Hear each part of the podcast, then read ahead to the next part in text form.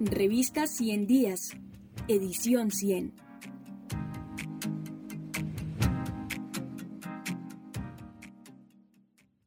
Masacre en Bogotá. Elementos históricos y coyunturales para su comprensión. Por Santiago Garcés Correa. El 8 de septiembre, el ingeniero y estudiante de Derecho Javier Ordóñez fue asesinado a manos de miembros de la Policía Nacional en el CAI de Villaluz en Bogotá. La tortura que sufrió con un arma de electrochoque antes de ser llevado al lugar donde moriría horas después fue vista por millones de personas, gracias a la difusión del video de un testigo a través de las redes sociales y de los medios de comunicación. Durante las tres noches siguientes, Bogotá vivió una serie de protestas populares contra la fuerza pública, que derivaron en la destrucción de una decena de CAI y la afectación a otros 39. La respuesta represiva frente a estas manifestaciones derivó en el asesinato con armas de fuego de nueve personas en Bogotá y tres más en Suacha a manos de la Policía Nacional.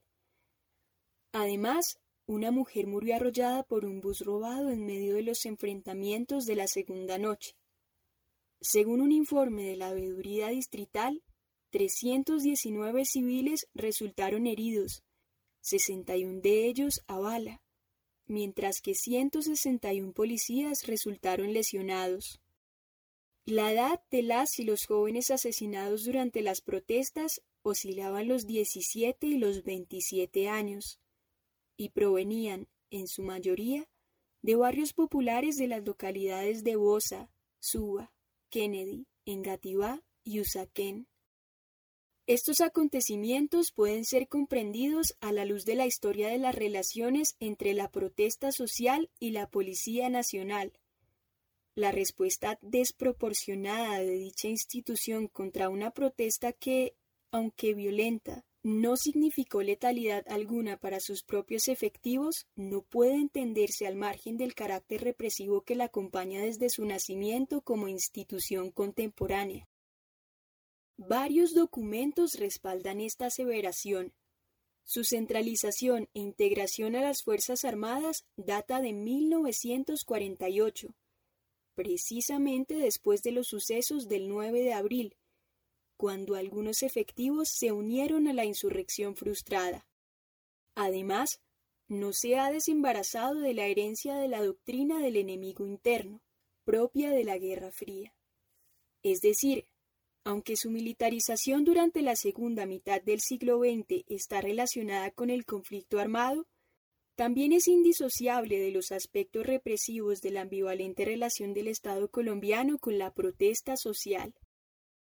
En su reconstrucción histórica del tratamiento policial a la protesta a partir del análisis de la base de datos de luchas sociales del CINEP, Mauricio Archila retoma algunos apartados de la revista de la Policía Nacional con el ánimo de ilustrar la posición de la institución. Vale la pena traerlos a colación. En un artículo de 1976 se reivindican los grandes despliegues de fuerza para impactar psicológicamente al adversario y así disuadir a la turba. En otro de 1986 se concibe a la protesta como consecuencia de que la multitud sea un cuerpo vulnerable a ser atacado por seres extraños. Un año más tarde se afirma que la protesta implica una degradación de la personalidad, que derivan la subversión y la terrorista. Más cerca del presente, en 2012, responde anticipadamente a las acusaciones de brutalidad policial afirmando que la policía tiene atribuciones constitucionales para acudir a un medio material que sirve de apoyo para el ejercicio legítimo de la autoridad.